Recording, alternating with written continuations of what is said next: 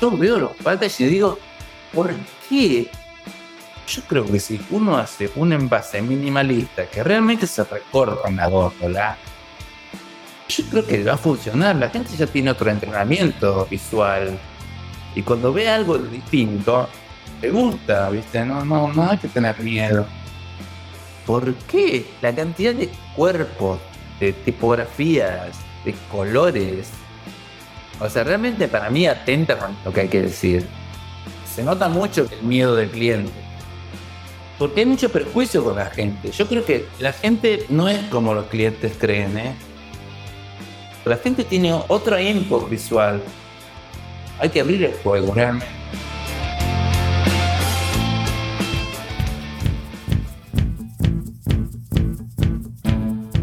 El diseño de packaging debe seducir, informar, entretener y hasta salvar el planeta.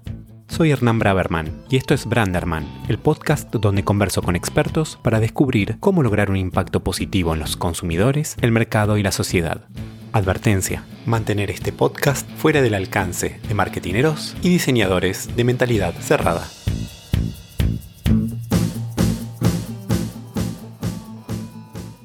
Antes de pasar a la entrevista, les quiero presentar mi agencia. Marcas con propósito, humanas, ágiles, honestas, que no dejan a nadie indiferente. 3D crea y revitaliza marcas para imaginar y dar forma al futuro. 3D la agencia de branding y diseño de packaging para marcas audaces.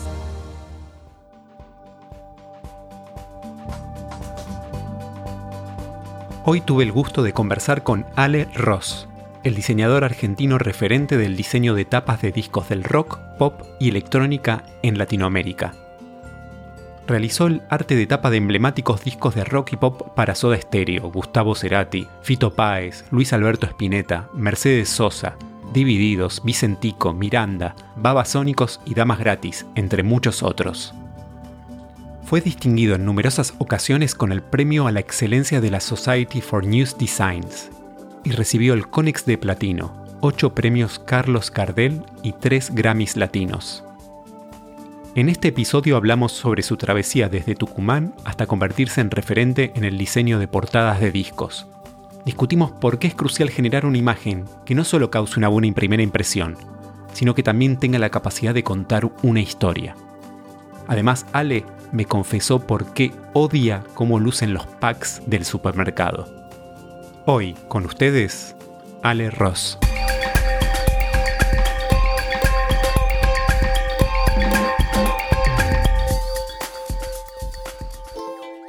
Ale, cada uno de nosotros es un contenedor de ideas, proyectos y sueños. Sin embargo, no podemos leer la etiqueta cuando estamos dentro del frasco. ¿Qué crees que dice tu etiqueta o qué te gustaría que dijera? Me encantaría que no diga nada. claro, sí, por ejemplo, la tapa de mi libro es blanca, solamente tiene una letra muy chiquitita a un costado, en el lomo, brilla en la oscuridad apoyas un vaso y se imprime un vaso, apoyas una mano, se imprime una mano. Entonces cada uno puede hacer su tapa, pero si vos la ves sin ese efecto, es blanca. Yo en mi casa no tengo muebles, no tengo cuadros, es todo monocromático, no hay colores. Me gusta más la sensación del vacío, porque cada uno lo puede llenar con lo que quiere. Bueno, para mi trabajo no puedo hacer eso porque los clientes me vienen a buscar para que genere una imagen. Pero si yo fuera un producto, nada. Ale, construir una marca es como un viaje que comienza por definir quiénes somos y preguntarnos quiénes queremos ser. ¿Cómo fue el camino que te llevó de Tucumán a estudiar diseño gráfico hasta convertirte en un referente en el diseño de tapas de discos en Latinoamérica? Yo vivía en Tucumán y imagínate, empezaban los 80, yo miraba todo a través de los diarios que llegaban, me compraba discos, vinilos en esa época y me encantaba ver, las tapas, como que sentía una fascinación por eso y soñaba con hacer eso, pero bueno, viste esos sueños que uno tiene que no, no se van a cumplir. Y bueno, acá estoy.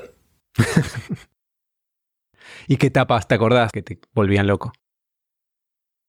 La que más loco me volvió y que es como una especie de Big Bang para mi trabajo es una tapa de un disco remersa de Alan Parsons Sí. Se llamaba Eve.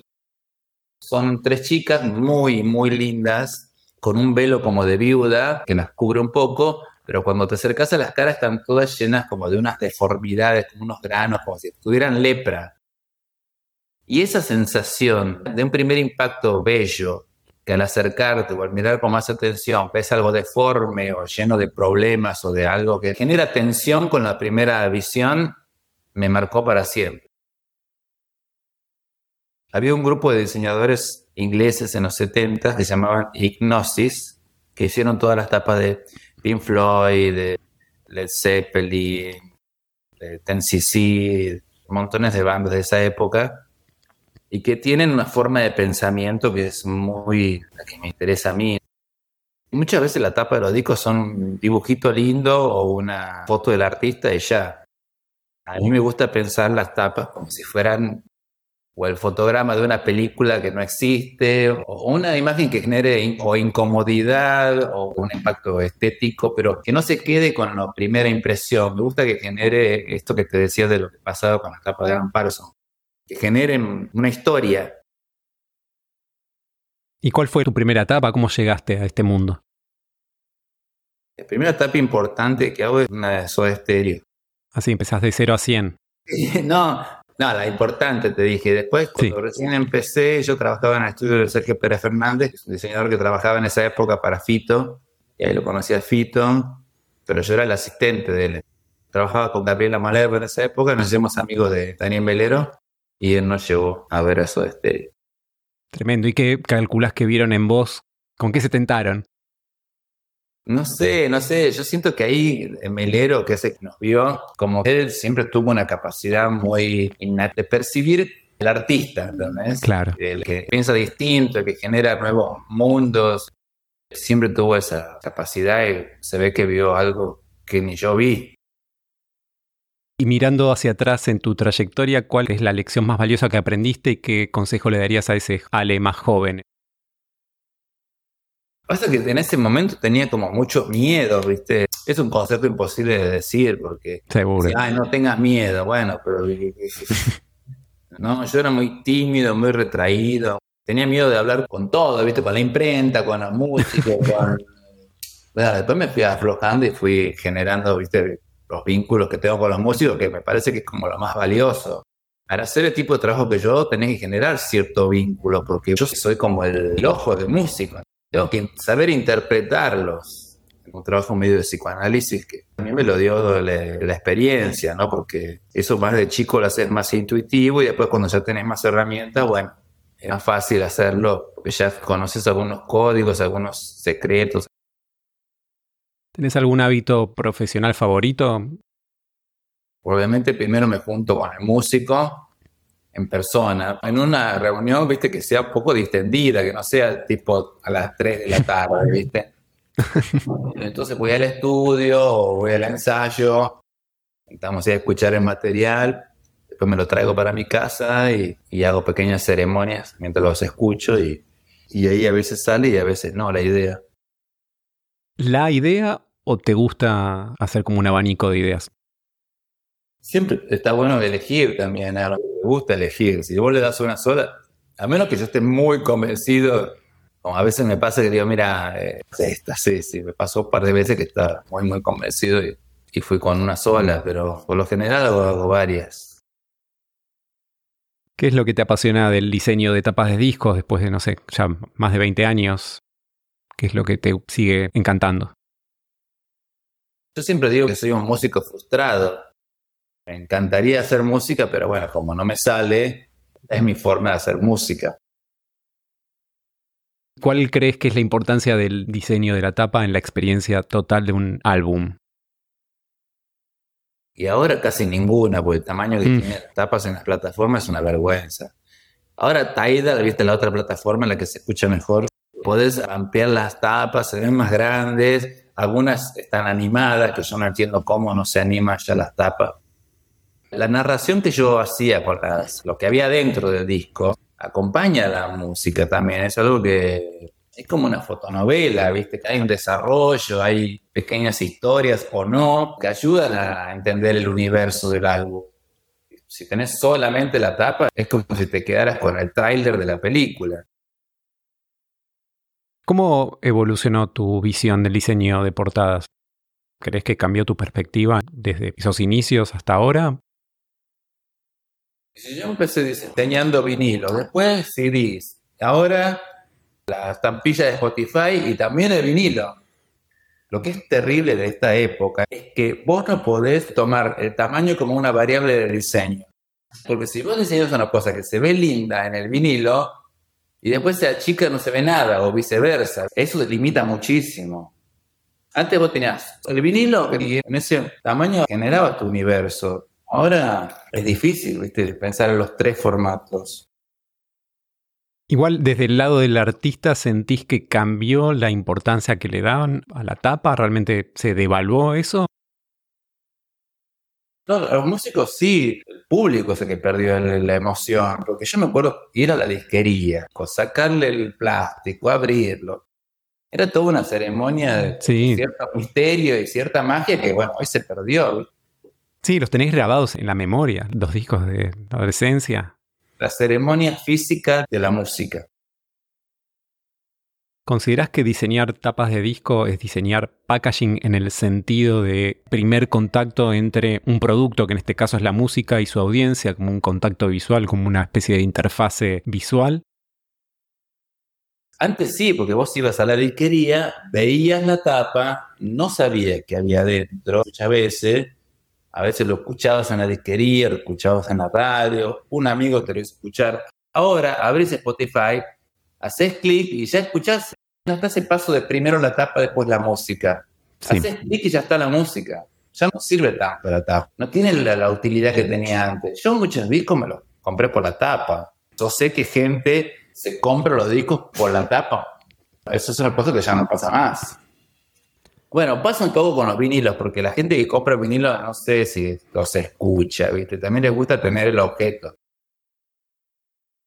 ¿Cómo haces para encarar tu proceso con géneros tan distintos como, no sé, Mercedes Sosa o Soda en su momento, por ejemplo? Con muchas preguntas, ¿viste? Les hago miles de preguntas. Y después muy, voy mucho a los shows, veo cómo es el público, hablo con los fans, veo los foros de fans, veo qué etapas hicieron antes. Es como todo un estudio que es entre estudio de marketing y psicoanálisis. En tus proyectos de diseño, ¿hasta dónde llega el diseño y dónde crees que comienza el arte? El tema es que yo arranco trabajando para un artista, no es que trabajo para un alimento o un auto. El cliente que me viene a buscar es un músico, es un artista. Entonces ya supuestamente la pieza que yo genere va a tener algo de arte. Está escindido de lo que el músico genera. Tiene algo de arte. No me gusta decir, obviamente que yo no me considero artista porque yo estoy trabajando para un artista. Yo siempre digo, viste, que la tapa que hago, no sé, para Juana no se parecen nada a las que hago para Miranda, porque bueno, cada uno tiene su personalidad y su forma de, comunicar y de, hablar con su público. No es lo mismo Spinetta que Babasónico. Cada uno de esos músicos tiene un universo que hay que respetar o no. Si yo no respeto ese universo y lo quiero romper a propósito para generar cierta tensión, bueno, es una tensión que tiene que estar en sintonía con lo que el músico haga. ¿Te gustan los límites en el diseño? No, no me gustan. No, no, no, no. O sea, esa fue toda mi pelea durante tantos años que se imprimían las tapas con los límites de las discográficas. Que decía, si los discos igual se venden, ¿para qué querés hacer una tapa que tenga tal efecto? Yo tapas muchas veces las pensaba desde lo táctil, de la forma. No era una tapa estándar, por lo general hacía tapas con alguna gracia en la forma de la misma. Y eso era más caro, ¿viste? Te odiaban. Luchar contra ese límite del costo que tenía la discográfica, bueno, costó un montón. Pero porque ya no sé. ¿Quién quiere imprimir una tapa?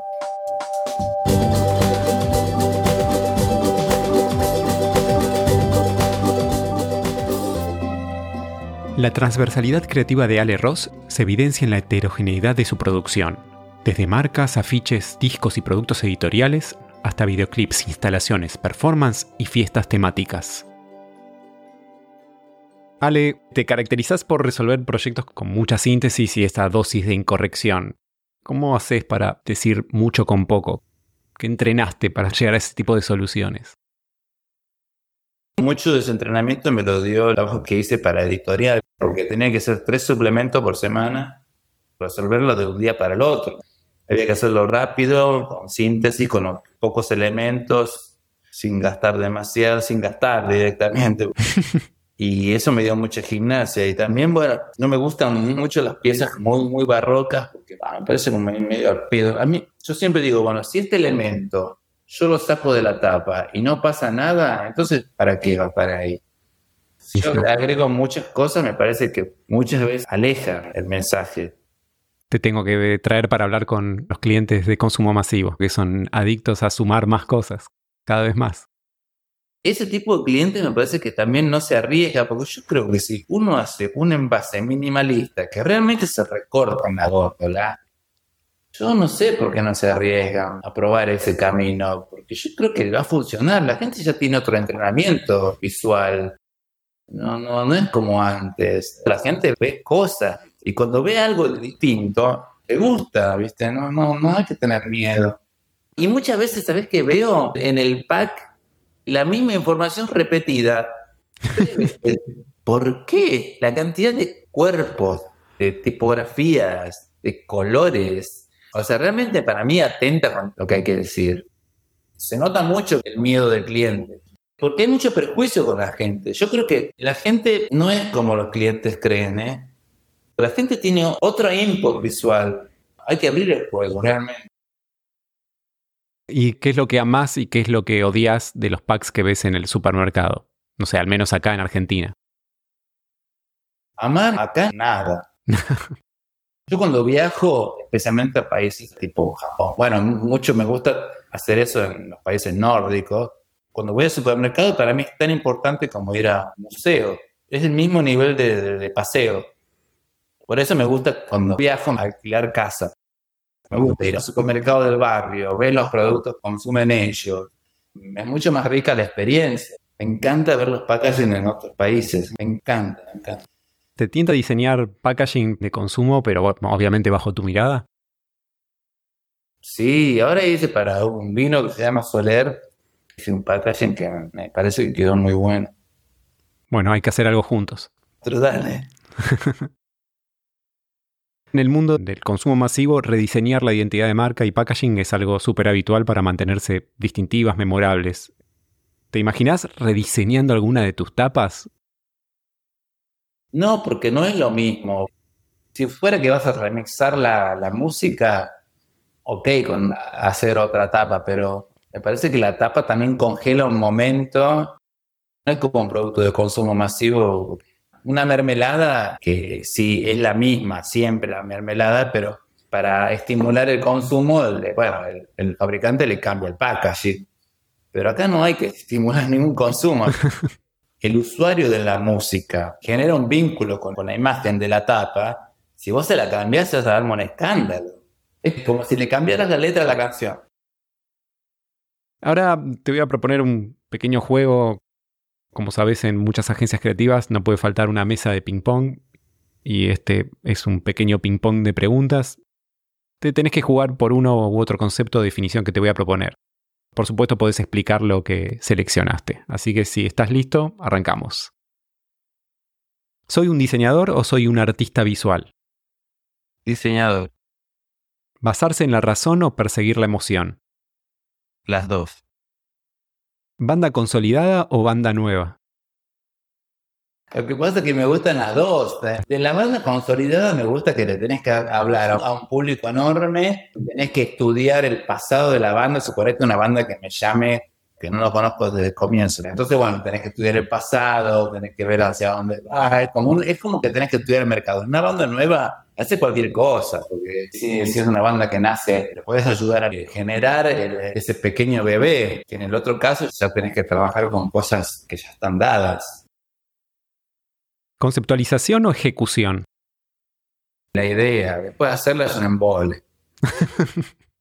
ah, me encanta tener la idea y hacer los bocetos, todo. Después, el momento de hacerla, eso, eso era un poco cansador, ¿viste? Porque tenés que ir a la imprenta, ver las posibilidades, bueno. Es más divertido pensarla que hacerla, sin duda.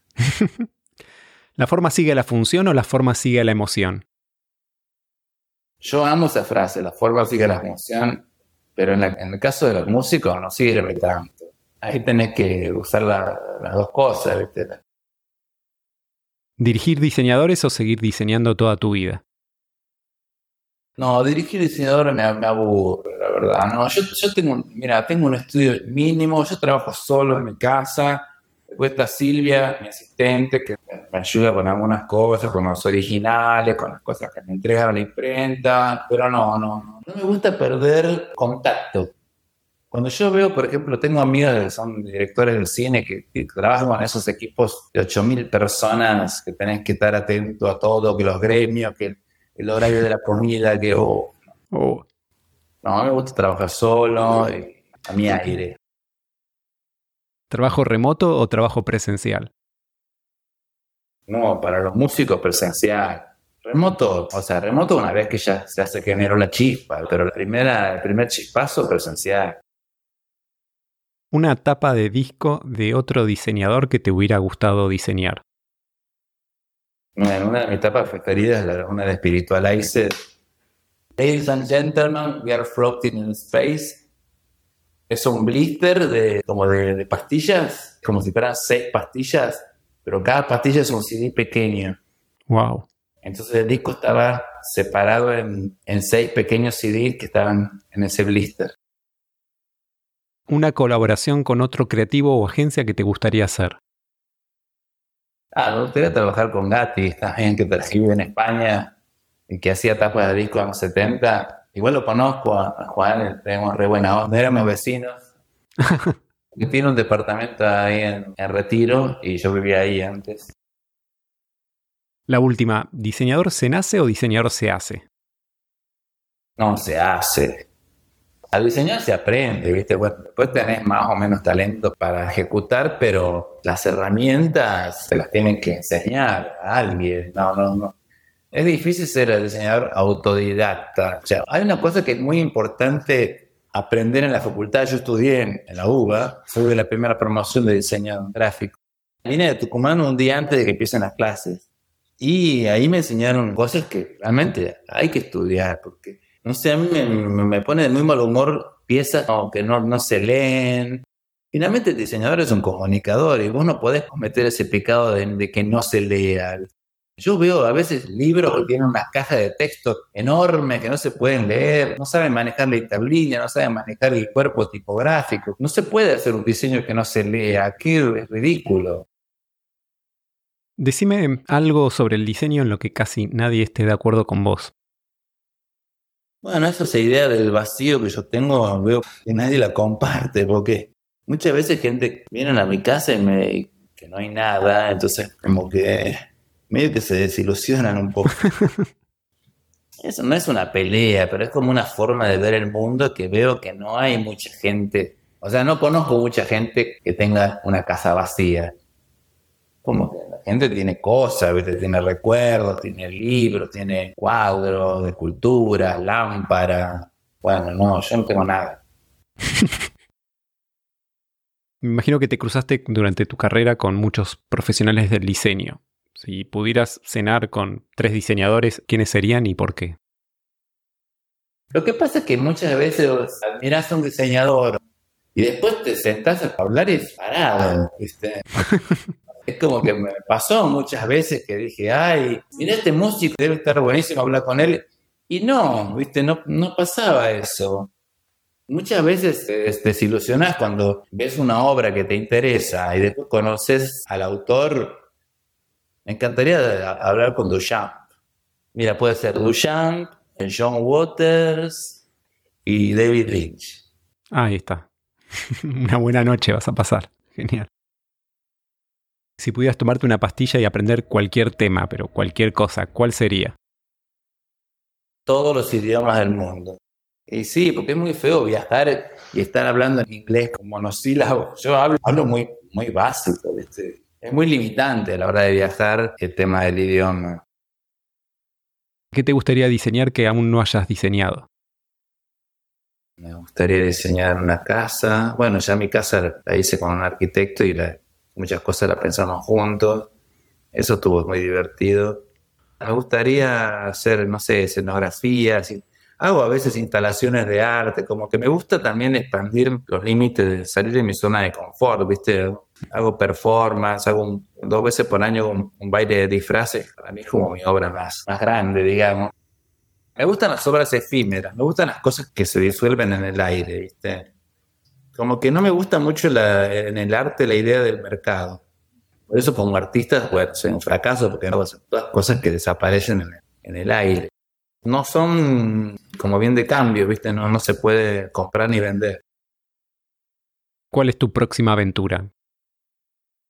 Tengo varios proyectos de arte estoy desarrollando, pero bueno, como son un poco distintos de lo que hay, de lo que hay nadie me da bola, ¿viste? Pero bueno, ahí están en la carpeta, algún día saldrán. ¿Y dejarías en algún momento el diseño o te imaginas toda tu vida siguiendo con lo que habitualmente haces? El año que viene cumplo 60 años. Estoy como dejando llevar por lo que sucede también, ¿viste? Bueno, mucho de lo que ya quería hacer ya lo hice. Entonces ahora estoy como investigando otros formatos, otras posibilidades y mañana me dejo llevar a ver a dónde va eso. Ale, muchas gracias por la conversación. Tus diseños son el puente entre el sonido y la vista, entre ritmo y la imagen. Gracias por enriquecer nuestra experiencia musical y por ser, de alguna forma, el narrador visual de nuestras canciones favoritas. Espero que pronto podamos hacer alguna locura con el consumo masivo, a ver si se asusta la gente. Me encantaría, porque te juro que yo veo los packaging y digo, ¿por qué? Espero que hayas disfrutado tanto como yo esta conversación podés chequear las notas del episodio para ver todos los links relevantes. Te invito también a seguirme a través de la cuenta de Instagram y mi website branderman.design. Suscríbete al podcast en tu app favorita para no perderte el próximo episodio de Branderman, el podcast en el que te propongo descubrir cómo lograr a través del diseño de packaging un impacto positivo en los consumidores, el mercado y la sociedad.